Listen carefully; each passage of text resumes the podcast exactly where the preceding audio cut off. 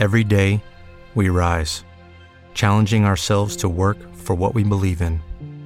At U.S. Border Patrol, protecting our borders is more than a job, it's a calling. Agents answer the call, working together to keep our country and communities safe. If you're ready for a new mission, join U.S. Border Patrol and go beyond. Learn more at cbp.gov/careers.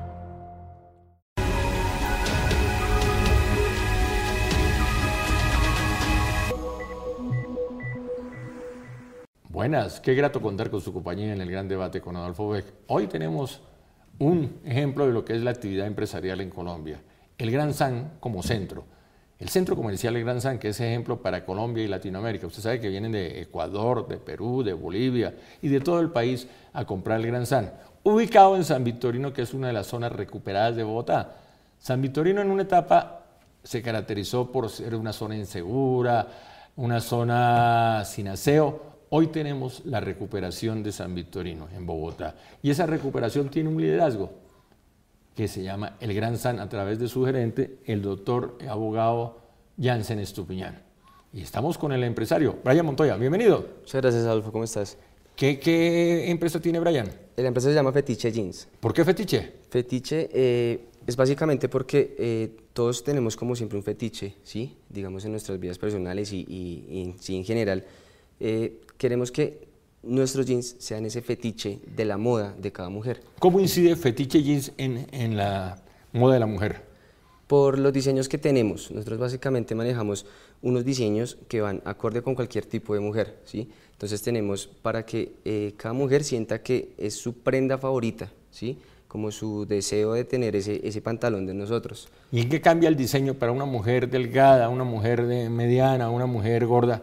No es tanto eh, el diseño de la contextura física de, cada mujer, es simplemente la forma de ser de cada una. ¿sí? ¿Y cómo se detecta eso a través de la moda? Digamos que eh, manejamos básicamente eh, una moda que es, digamos, lo que va transcurriendo, las tendencias, ¿sí? qué líneas, qué cuadros, qué estampados, qué bordados, y otra que es una línea clásica. ¿sí? Entonces, la línea clásica son los tonos básicos que pues, maneja todo tipo de mujer, ¿sí? Que siempre está en el closet de cada, de cada una de ellas. ¿Qué debe tener una mujer básicamente en su closet? Un pantalón negro, un pantalón azul oscuro, un pantalón clarito. Eh, ¿A nivel de pantalón? A nivel de pantalón. ¿Blusa? Eh, depende, si ya digamos entra a mirar como la forma de ser de cada mujer. Hay mujeres digamos que no les gusta la blusa tan ajustada, otras sí les gusta más ajustaditas, más digamos más cortas, más ombligueras ya básicamente. Y en materia de pantalón también sucede lo mismo, más eh, amplio, más, más... Exacto, sí, sí, digamos que eh, ya hay mujeres que les gusta más que todo un pantalón ajustado, pero también hay otras que les gusta el pantalón ceñito, el, eh, pues ceñito el cuerpo, sí, que le orme más o que deje ver más sus atributos físicos. ¿Y si una mujer no cuenta con esos atributos físicos, un pantalón le puede ayudar? sí, básicamente lo que nosotros le brindamos a una mujer es que se sienta segura de su cuerpo, ¿sí? El pantalón de nosotros tiene sus pinzas de horma, tiene su, su, digamos que algo de realce, pero no es ese pantalón tipo, típico pantalón que le realza la cola y le saca, pues digamos que de donde no hay, sí. Es básicamente para que una mujer se sienta segura de lo que es. ¿Cuál es el color que está de moda en este momento? En este momento estamos manejando mucho azul claro, mucho azul tono medio, ¿sí? Y pues los pantalones negros. ¿El color depende de la temporada del año?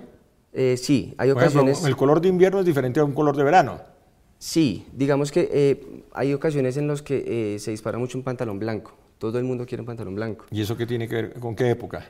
eso es más que todo, por lo menos para esta época, estamos viendo mucho que están pidiendo mucho pantalón blanco. Ya se entra, digamos, lo que es el verano, todo, pues sí, como para vacaciones, ese tipo de cosas. Ahorita están pidiendo mucho ese color, ¿sí? Pero entonces también entramos épocas en donde eh, empezamos a pedir un pantalón gris, pantalón negro. ¿Y esa época tiene que ver con eh, invierno? Sí, yo creo. Básicamente es como, pues, pasa época como lluviosa, como donde, si digamos salen y llovió un poquito, pues no se les va. ¿Cómo beneficia el pantalón blanco a una mujer? El pantalón yo creo que ahí ya, ya son gustos. Pero no tiene una incidencia también en su aspecto físico, para destacar X o Y forma, para destacar Y, X o Y. Hay mujeres que piensan que, que, digamos, el pantalón blanco las hace ver un poco eh, más robustas, ¿sí? A eso iba. Más, no sé, como más gorditas, ¿sí? En cambio, digamos, eh, ahí, de- ahí entramos al, a- al, digamos, al, al tipo de mujer, ¿sí? Una, una mujer gordita prefiere más un pantalón negro, ¿sí? Un pantalón más oscuro, un azul petróleo, ¿sí? Colores más, más opacos. En cambio, una mujer más delgada sí quiere eh, un pantalón, pues, más clarito, más... Pues para que le, digamos que se vea, visualmente se vea un poquito más... A nivel de tallas, ¿cuál es la talla que más piden en Colombia? Eh, 8 y 10, yo creo 8 y que 10. es, que es la talla que más, digamos, o por lo menos en el comercio, en mi comercio, eh, lo que más piden es, digamos, la talla 8 y 10. ¿Cuál es, esa es la talla promedio de las colombianas? Sí, 8 y más o 10. menos. Tallas grandes, Eh, se eso depende del sector también de, de Colombia, ¿no? Por Digamos, En, en- como para la costa se utiliza mucho talla 12, 14, 16, 18, ¿sí? Ya la mujer es más robusta, más, un poquito más, más, trozudita, ¿sí? Ya más para el centro del país, digamos acá en bueno Bogotá, el, el- las tallas promedio son 6, 8, 10, ¿sí? Ya ¿La, la- la mujer del interior es más menudita? eh, sí, es un poco más, pues más menudita, más, más, más de esas tallas. ¿Cuál es la, la talla más pequeña que no sea para niñas? Eh, lo que, pues está entre la 4 y la 6. Talla 4 y Pero 6. se confunde, también hay niñas que utilizan esa talla. Sí, lo que pasa es que hay una transición de las, de las mujeres, de las jóvenes, que digamos no son ni talla 16, pero tampoco son talla 6, ¿sí? Talla 6 neto. ¿Pasamos de Entonces, la talla 6 a la talla 16? Sí. Esa es la transición de niña a mujer. De niña a mujer. Entonces, hay mujeres que eh, en su pues que en su transición no, no están como en un intermedio. Entonces, ahí digamos que se utiliza mucho la talla 4 o una talla 6 pequeña. ¿Usted terminó diseño? Eh, nosotros, el diseño como tal, vamos es buscando como la forma de lo que venga de moda. Sí, pero le- le- la pregunta va, ¿qué, qué profesión tiene usted? No, yo digamos, yo soy tecnólogo en automatización industrial, absolutamente nada que ver con esto, ¿sí? Pero digamos, me guié por este lado, fue por eh, más eh, una transición familiar, ¿sí? Mi familia. Ah, ¿La empresa es de su familia? Eh, en este momento la empresa es con mi esposa, ¿sí? Eh, con mi esposa la, la que tenemos el local, diseñamos y mandamos a confeccionar a Cúcuta. ¿Y Allá ¿Por qué ella- confesionar en Cúcuta? porque mi suegra, ella tiene eh, la fábrica, o sea, todo lo que eh, tiene que ver con fábrica en Cúcuta. Pero en Cúcuta, en medio de esa crisis que la, la- la situación de Venezuela ha afectado mucho a Cúcuta, ¿cómo puede Sí. sostener una fábrica en Cúcuta? ¿Por qué no la trae para Bogotá? Porque digamos que el, el- ellos llevan muchos años con eso, ¿sí? Y, y digamos que el, el- aval que ellos tienen y la parte de, que, de los clientes que ellos manejan también, porque ellos también manejan a nivel nacional con una marca, pues digamos un poquito más grande, eh, los ha mantenido para sostenerse en, en- en en la cuestión de, de la fábrica. ¿Producir en Cúcuta es barato? No es tanto lo barato, lo que pasa es que allá encontramos eh, gente que de por sí siempre ha trabajado con ingeniería, ¿sí? Entonces... Ah, la cosa de las confesiones en Cúcuta tienen un espacio importante, la sí, tradición. claro, sí, allá hay muchísima fábrica, eh, en Cúcuta hay muchísimas fábricas. ¿Y, y esas fábricas a raíz de la crisis venezolana en qué situación están? Eh, hay mucha fábrica que no le ha afectado, ¿sí? Que no le afecta básicamente porque eh, tienen un nombre, ¿sí? Tienen una trayectoria y saben manejar bien, digamos, Pero escúcheme la, la interrupción. En este momento no hay negocio venderle a Venezuela. No, no, no, no, por, nomás por el cambio de dinero, no, no, pues no es negocio. Ya el venezolano no viene a comprar a Cúcuta, ¿cómo? ¿O ¿Viene a comprar solo alimentos? Sí, sí, alimento, pasa la frontera y pues todo el... Viene allá a supermercados como el Cúcuta, como la canasta, por ejemplo. Es famoso en Cúcuta. la- Sí. ¿Usted nació en Cúcuta no? No, yo soy de acá de Bogotá. Pero conoce Cúcuta, usted Eh, sabe lo sí, que representa la canasta para Cúcuta. Sí, sí, señor. Pero entonces, pero lo que es confesión y todo, ya venderle a Venezuela, No, digamos que en ese momento no es, no es rentable, ¿sí? Pero entonces como la fábrica de mi suegra, digamos, ella, la- ella eh, lo que te decía, el- ellos tienen varios clientes acá en, en Colombia, se radicaron más que todo a vender acá en Colombia, ¿sí?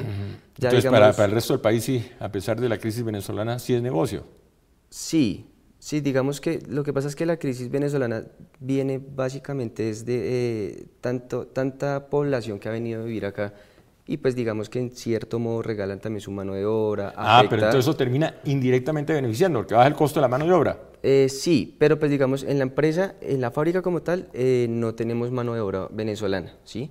Me refiero más a nivel, pues, eh, Colombia. Sí, pero, pero en, en- Cúcuta se debe notar el, el- el fenómeno. Sí, hay claro, no, muchas empresas que va- contratan a venezolanos por debajo de incluso el salario mínimo. Sí, claro.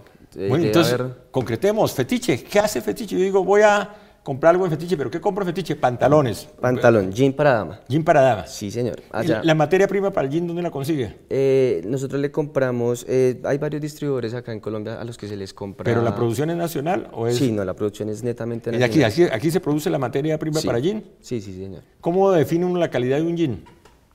Eh, digamos que nosotros manejamos, eso va mucho en el proceso que, que se vaya a utilizar, ¿sí? Si nosotros mane- manejamos lo que son telas específicas para cada proceso. Entonces, si un proceso va con un, digamos, el clásico liso, es, un- es una tela, digamos, un poco más delgada que se deje hacer un buen proceso, ¿sí? Un proceso que salga bonito. Pero si, digamos, ya vamos más para los rotos y para ese tipo de cosas, eh, utilizamos una, una tela especial para rotos. ¿Qué vida útil puede tener un jean de mujer? ¿Cuánto Eh, tiempo le puede durar? Depende, eso varía mucho en el cuidado. Sí. yo muchas veces le digo a, a mis clientes, usted puede ir a comprar un pantalón de 400 mil pesos, si no lo cuida, le dura una semana. Si uno lo cuida, le puede durar uno, dos, tres, cuatro años. ¿Cómo debe cuidar uno un jean, un pantalón de mujer? Digamos, eh, van mucho en el lavado. ¿sí? ¿Cómo debe lavarlo? El lavado, digamos que es eh, básicamente, metemos a la lavadora al revés preferiblemente con prendas que sean básicamente del mismo color. O sea, meter, digamos, solo jean, con solo el, el jean, sin tener que mezclarlo con alguna otra cosa. ¿Sí? Porque, digamos, ahí podemos mancharlo, podemos... ¿La planchada? Eh, es mejor a veces no plancharlo, es mejor a veces eh, los- lo, lo sacamos de la lavadora, lo sacudimos y colgamos ¿Usted produce solo para Bogotá? Eh, no, nosotros en este momento pues tenemos varios clientes de distintas zonas de, de- de Colombia. ¿Y para el exterior? Eh, manejamos unos clientes de Ecuador también. ¿Cómo encuentra uno un catálogo de fetiche? Eh, nosotros tenemos en este momento, tenemos la- las páginas eh, pues, en nuestras redes sociales, en Facebook aparecemos como Fetiche Jeans, en la fanpage, y en Instagram nos, pueden encontrar como eh, Fetiche Jeans 91. ¿Y qué teléfono? eh, al, 3, al 300 745 1656. Lo dejo para que me haga una cuña de fetiche jeans. básicamente a todas las mujeres y a todos los clientes mayoristas a que nos visiten no solo en nuestras redes sociales, sino también en, en nuestro centro comercial, el Gran San, el local 2077. Allí podemos encontrar jeans para dama, tiro alto de un solo botón, excelentes diseños, diseños únicos y exclusivos que pues pueden encontrar en nuestra tienda. Brian Montoya, de Fetiche Jeans. ¿Vio? Se fajó usted. Me está quitando el puesto. Qué gusto verlo, Brian. Gracias, Adolfo, por invitarnos. Y vamos a comprar fe- Fetiche Jeans en el centro comercial El Gran San. Y a ustedes muy amables por su compañía.